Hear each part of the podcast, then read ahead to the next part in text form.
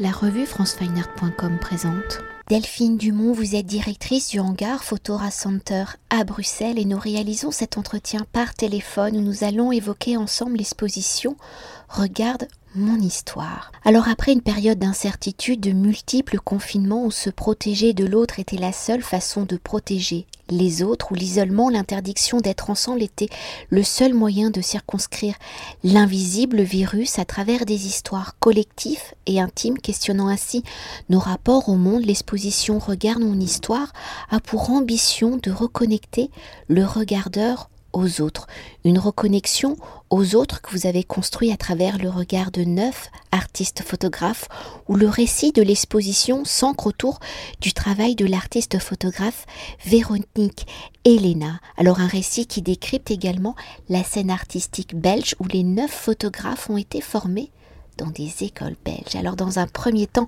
pour évoquer l'origine du projet, quelles ont été vos réflexions avec votre équipe pour construire un projet tourné vers le regard des histoires intimes, des histoires collectives, des histoires tournées vers les autres, vers les sentiments les plus universels, mais aussi vers les plus intimes? Et dans la construction de ce projet, comment le regard de Véronique Elena est-il devenu central, le noyau de l'histoire?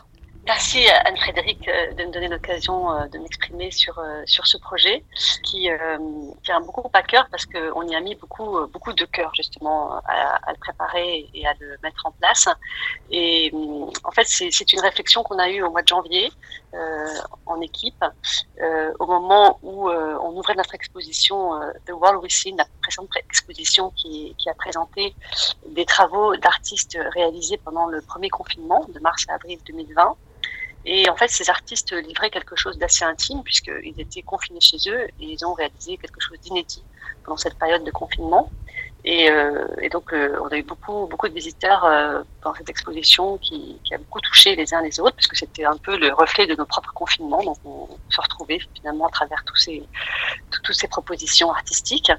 Et en fait, on avait euh, bon, prévu autre chose pour le, le mois d'avril-mai, pour le printemps puisqu'évidemment, dans un lieu comme le nôtre, euh, on travaille sur la programmation avec, euh, avec euh, un an, deux ans d'avance. Hein.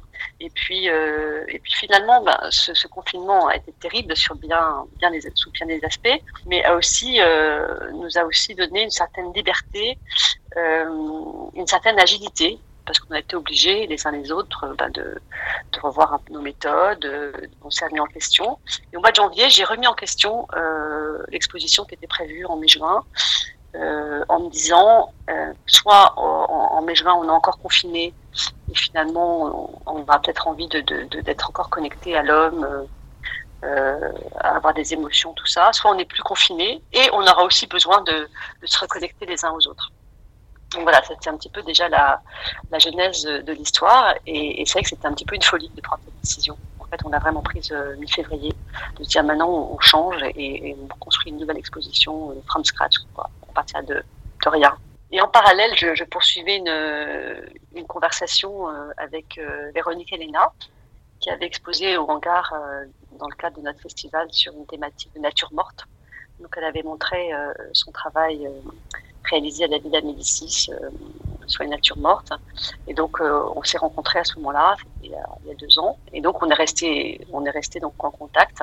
Et c'est qu'au moment du confinement, bah, à cette période-là, on, je sais pas comment vous étiez, vous, Frédéric, mais c'est qu'on se reconnectait comme ça à des personnes particulièrement. Je sais pas, il y avait des liens qui se créaient euh, plus forts qu'ils n'auraient été dans un, dans un temps normal. Et, et Véronique, ben voilà, a eu à ce moment-là un, gros chagrin d'amitié puisque une de ses amies chères euh, belges, historienne de la photographie en Belgique, euh, Anne Waters, est décédée du Covid en novembre dernier. Et donc Véronique était très tournée vers, vers la Belgique. Et c'est pourquoi elle acceptait tout de suite euh, notre proposition, ma proposition d'exposer au hangar au printemps. C'était pour elle, je pense, une manière de, rendre hommage à son amie euh, Anne Waters et, de revenir un peu euh, aux sources, enfin aux sources de, de, sa, de sa vocation artistique, puisqu'elle elle explique que c'est vraiment à Bruxelles qu'elle est devenue l'artiste qu'elle avait envie d'être. Donc, je ne sais pas si vous voulez déjà intervenir ou poser une nouvelle question, mais là, c'était un peu vraiment les bases, le socle de, de la construction de l'exposition. Mais nous allons euh, poursuivre et rentrer au cœur de l'exposition et pour décrypter justement les histoires de l'exposition, celle tournée vers les autres et pour évoquer plus particulièrement le travail de Véronique Elena, elle a construit son identité photographique donc dans le quotidien, la vie quotidienne où au fil des projets, elle a suivi différents groupes profils qui constituent notre population. Alors une des trames de l'exposition étant aussi un regard sur la scène belge. Pour Véronique Elena, on l'a évoqué, elle n'est pas belge, elle a été, elle est française et elle a été formée à la Camp dans l'atelier photographique dirigé par alors j'espère que je vais bien le prononcer, Gilbert Fastemekens. Alors comment sa formation en Belgique a-t-elle permis justement à Véronique Elena de construire, d'influencer justement la construction de son regard. Et dans la construction de son regard, comment Véronique Elena met-elle justement l'autre au centre de son travail? Quel est son regard? Est-ce un regard distancié, un regard bienveillant, un regard à distance, un regard empathique? Quelles sont justement les séries présentées dans l'exposition? Et comment ces séries y reflètent-elles justement ce sentiment d'être avec l'autre? Alors Véronique Elena donc, euh, a débuté sa formation en France, hein, au Beaux-Arts de Nancy, puis de Dijon. Et elle le dit avec beaucoup d'humilité, elle a été virée en fait, chaque fois, parce qu'elle voulait travailler sur le roman photo, enfin sur des projets qui paraissaient justement très banals et euh, pas du tout euh, dignes d'une artiste. Et en fait, elle a passé le concours pour entrer à l'atelier photographique de la Cambre. Elle a été admise et elle est arrivée à Bruxelles, où finalement elle a passé 9 ans et donc six ans d'études. Et elle explique qu'elle a vraiment trouvé une, une bienveillance euh, incroyable euh, dans cet atelier photographique et une rigueur en même temps. Donc elle, disait on bossait, on bossait, mais on travaillait comme des dingues. Et en même temps, on était écouté, on était accompagné, on était porté euh, par un regard d'une grande bienveillance. Voilà. Donc euh, elle a pu justement euh, aller au bout de cette, ce premier travail qu'il a, qu'elle a réalisé finalement pendant une dizaine d'années sur le banal, hein, sur les choses simples de la vie. Euh, et elle a été très remarquée euh, à l'occasion de son jury de fin d'études. En Belgique, on parle du jury, hein, c'est l'épreuve finale, euh, où on montre un, travail qui aura duré deux ans. Et donc, ce qu'elle a montré donc à, la fin de ses études à la Camp pour avoir son master, c'est cette série sur les supermarchés. et d'ailleurs, on montre, on montre ici au hangar des photographies vintage, parce que c'est comme ça qu'il faut les appeler dans le langage de la photographie commerciale, donc les vintage, euh, qui sont conservés au musée de la photographie de Charleroi et dans la collection personnelle de Véronique. Et donc, ce sont des, photographies banales de scènes de supermarchés. Voilà, qu'elle a, qu'elle a, des photographies qu'elle a prises en Belgique il y a 30 ans. Alors, pourquoi cela a-t-il marqué les esprits? Allez-vous me demander oui. Pourquoi est-ce qu'elle a défrayé la chronique à l'époque avec ces, ces scènes C'est qu'en fait, elle utilise, euh, et d'ailleurs depuis 30 ans, elle n'a jamais lâché la chambre la chambre technique photographique. Et donc, du coup, ce sont des photographies complètement scénographiées et imaginées par elle. Donc, sur ces photos, ce ne sont pas des, des consommateurs, euh, des clients lambda du supermarché, mais ce sont ses amis euh, qu'elle met en scène. Et donc, ensuite, elle est là avec euh, son appareil, et, qui, euh, pour ceux qui nous écoutent, euh, est l'appareil ancestral de la photographie. Donc, c'est une boîte en, euh, en bois posé sur un pied. Euh, et la photographie s'imprime sur une plaque de verre et, et, le photographe est derrière son petit rideau noir. Donc il y a un temps de pause qui est assez long, entre 5 à 10 secondes. Donc le sujet doit s'immobiliser et, tenir immobile sans, euh, baisser une paupière pendant, pendant 10 secondes, c'est assez long. Et, donc, elle explique qu'elle qu sacralise finalement ce, cette chose banale, donc, qui est de faire ses courses au supermarché, euh, à travers ce moment photographique, elle appelle ça le moment photographique, où elle dit ne bougez plus, et, pendant 10 secondes, plus personne ne bouge, et elle appuie, et la photo euh, est prise à ce moment-là. Voilà. Donc il faut vraiment euh, connaître la technique pour apprécier l'œuvre. Et donc en fait, ce qui est assez étonnant dans, tout ce travail, c'est qu'on sent, quand on regarde ces photos, un amour de ces personnes. Enfin, on, on sent qu'elle les aime. Enfin, il y a des regards, euh, des, échanges, euh, une douceur euh, incroyable dans ces choses simples de la vie quotidienne. Ceci est expliqué par le fait que eh, ce sont ses amis finalement qu'elle photographie ou, des membres de sa famille. Donc on imagine le jeu, le jeu de rôle finalement où chacun prend sa place, où, où Véronique comme une metteuse en scène positionne chacun des sujets et puis après, elle s'isole. Hein. Elle explique que c'est vraiment, elle s'isole sur son rideau noir. Et, euh, là, elle crée quoi, en pleine création. Et donc on montre, c'est vrai, pas mal de ces photos-là, de, ces dix années. En fait, on a pioché comme ça dans ces vintage, on en a fait reproduire quelques-unes. Et donc on a tout un tout un mur comme ça qui qui présente donc des photos issues de différentes séries, les dimanches, le plus bel âge, les grands moments de la vie. Voilà, donc elle a fait différentes séries comme ça. Et à chaque fois, c'est le même principe. Et est-ce qu'on peut s'attarder sur ces autres séries où je pense... Alors j'ai plus les, les, noms exactement en tête, mais euh, il y a aussi la série consacrée au Tour de France, où là on imagine que c'est pas euh, ses amis intimes euh, qui posent, et on est vraiment dans un phénomène très populaire du quotidien, un peu aussi comme la chambre, un, peu comme aussi la, chambre des adolescentes, enfin des adolescents. Oui, c'est un petit peu la même, la même démarche, effectivement. C'est euh, des choses simples, le, banal. Euh, elle dit qu'elle est issue d'un milieu simple. Elle aime, elle aime les gens simples, euh, les choses simples. Alors, j'ai pas bon toutes les dates en, tête euh, non plus, Anne-Frédéric, mais en fait, après avoir photographié pendant dix ans de la même manière ses amis, etc., elle a eu besoin d'une pause donc, elle a fait toute une, euh, série dans, la nature. Donc, elle a, fabriqué un sac à dos pour porter sa chambre. Elle est partie dans des grands, paysages. Et donc, on montre un, grand paysage euh, seulement où on garde qui est comme euh, une très, très grande photo, comme une pause pour le, visiteur. Et puis, elle explique aussi qu'après chacune de ces séries, elle a douté, habité par le doute, qui suis-je, qu'est-ce que je vais faire maintenant, quel artiste je suis, etc. Et à ce moment-là, elle a eu besoin de se tourner vers ceux qui avaient la foi. Donc ceux qui ont la foi, ce sont ben, ben, ceux qui croient en Dieu ou en quelque chose, mais c'est aussi les sportifs, les hommes politiques. Euh, et donc elle a fait toute une série euh, tournée vers ces personnes-là en disant ben, peut-être qu'en les photographiant, je vais retrouver moi la foi en mon métier d'artiste, en ma créativité. Et, donc elle a, c'est à ce moment-là qu'elle a photographié cette photo emblématique du, cycliste euh, avec qui fait la couverture du livre, de, la rétrospective du musée Riatou. On voit ce, cycliste en Marcel qui est là avec ses mains bandées et qui et son, la marque du bronzage sur le bras. Et donc effectivement, ce ne sont plus là ses amis, mais en fait, elle, euh, voulait puiser en eux en fait euh, bah, une force pour, pour redémarrer quoi. Et les cyclistes, là, on les expose dehors. On a une petite cour intérieure au hangar, et donc on les a plantés comme ça au milieu, au milieu des plantes et des bacs. Et pour poursuivre, hein, l'exposition étant une proposition de regard multiples, quels sont les regards, les sentiments explorés par euh, ces huit autres artistes de l'exposition, ces huit artistes étant belges et formés en Belgique, à travers leur regard, peut-on y définir une école belge? Cette école pourrait-elle se définir par son humanité? Je pas, vu, pas vu ça sous cet angle-là, mais, mais c'est vrai qu'en fait, euh, là, je me balade dans l'exposition en même temps que, que je vous parle. Et je ne sais pas, je ne sais pas si j'ai la réponse, euh, réponse claire et nette à, cette question, mais en tout cas, ce qu'on a choisi de montrer ici, ce sont effectivement des histoires humaines, puisque c'est notre ligne pour cette exposition, c'était ça, c'était vraiment de permettre la reconnexion et de, créer de l'émotion. Donc, euh, parmi tous ces, toutes ces propositions, on a bon, des histoires euh, qui nous touchent, quoi. Donc, je pense à, Vincent Beckman que j'ai là sous les yeux, on montre une série de 29 29 images euh, qui racontent l'histoire de Claude et Lily. Claude et Lily euh, étant un couple de SDF qui, a vécu 25 euh, ans d'amour dans la rue.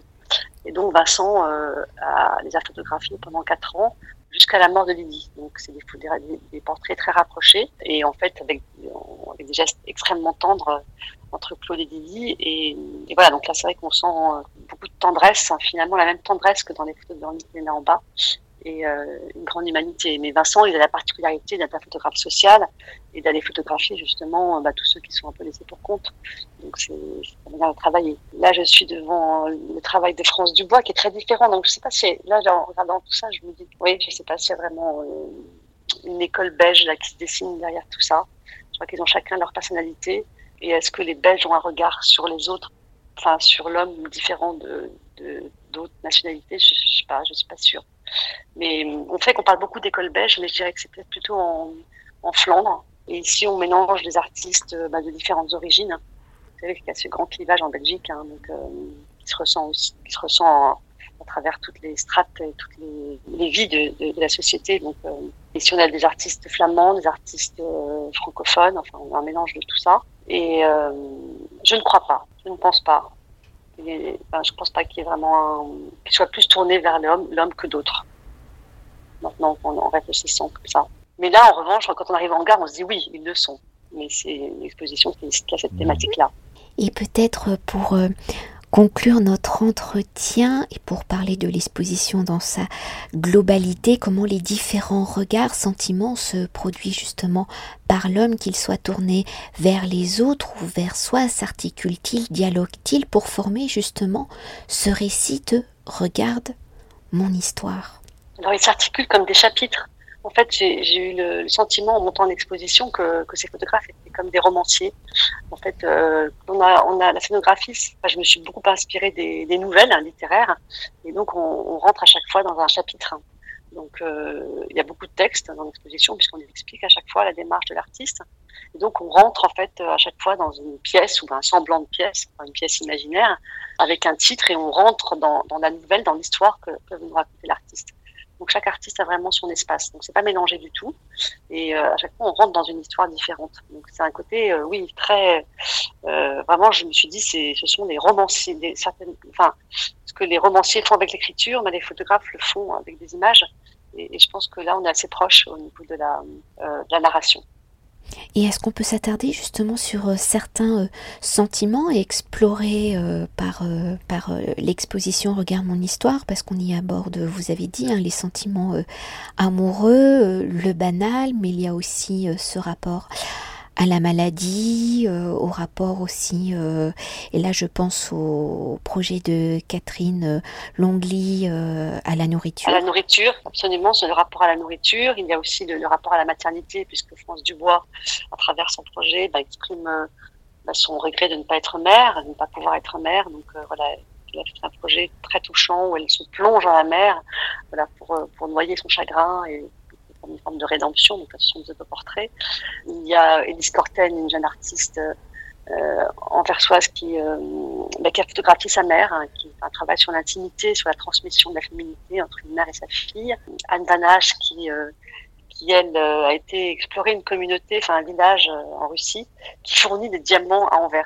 Anvers est une grande cité diamantaire, donc elle a rencontré toute cette population, elle s'est immergée dans cette vie vie quotidienne de ses habitants qui vivent une vie difficile. Et euh, elle, a, elle a appris le russe quoi, pour communiquer avec eux, etc. On a effectivement Anne Degela, qui est une artiste belge bah, déjà reconnue, qui a déjà une carrière derrière elle et qui, euh, a beaucoup de jeunes aussi, mais elle partie de, des artistes reconnus qui travaillent beaucoup sur le livre artistique. Et euh, elle présente un projet extrêmement personnel et intime sur son journal, le journal qu'elle a tenu, un journal photographique et de dessin et de texte euh, pendant euh, son cancer du sein. Voilà, elle est guérie maintenant et euh, quelque chose d'assez euh, assez touchant. Voilà, donc c'est que le public arrive ici et en fonction de du vécu de chacun est, est touché par l'un ou l'autre, l'une ou l'autre des propositions. On a notre duo euh, de jeunes, Théo Bécher et euh, Solal Israël, qui ont, sont intéressés à des fulgurés. Les fulgurés sont des personnes qui ont, été touchées par la foudre. Et euh, toute une communauté en Meurthe-et-Moselle qui de 14 personnes qui ont été touchées par la foudre ensemble. Théo et Solal ont été à leur rencontre. Et chacun explique comment cette fulguration a, changé leur vie. Euh, voilà, ils ont été atteints par des, phénomènes paranormaux les uns les autres. Donc, voilà ce que je peux vous dire. Euh, et Catherine Longly, effectivement, a elle-même euh, eu des problèmes avec l'alimentation quand elle était adolescente. Donc, elle a fait plusieurs résidences artistiques au Japon. Et donc, elle a rencontré euh, des personnes euh, qui avaient des problèmes euh, alimentaires, anorexie, boulimie. Et donc, elle, a, elle les a fait témoigner. C'est un, un, travail aussi euh, voilà, très, très touchant. Et on voit ces personnes qui luttent voilà, contre, dans cette société aussi où la maigreur est, est prônée. Quoi. Il y a, les jeunes filles ne doivent vraiment pas grossir. on montre des images de filles extrêmement maigres dans la presse, etc., comme, comme icône à la fois c'est euh, la nourriture à l'extrême avec euh, beaucoup de d'excès, puis en même temps euh, au quotidien chacun doit, doit faire super attention et donc à en devenir malade. Voilà. Merci beaucoup. Merci Anne-Frédéric, merci beaucoup. Cet entretien a été réalisé par franceweiner.com.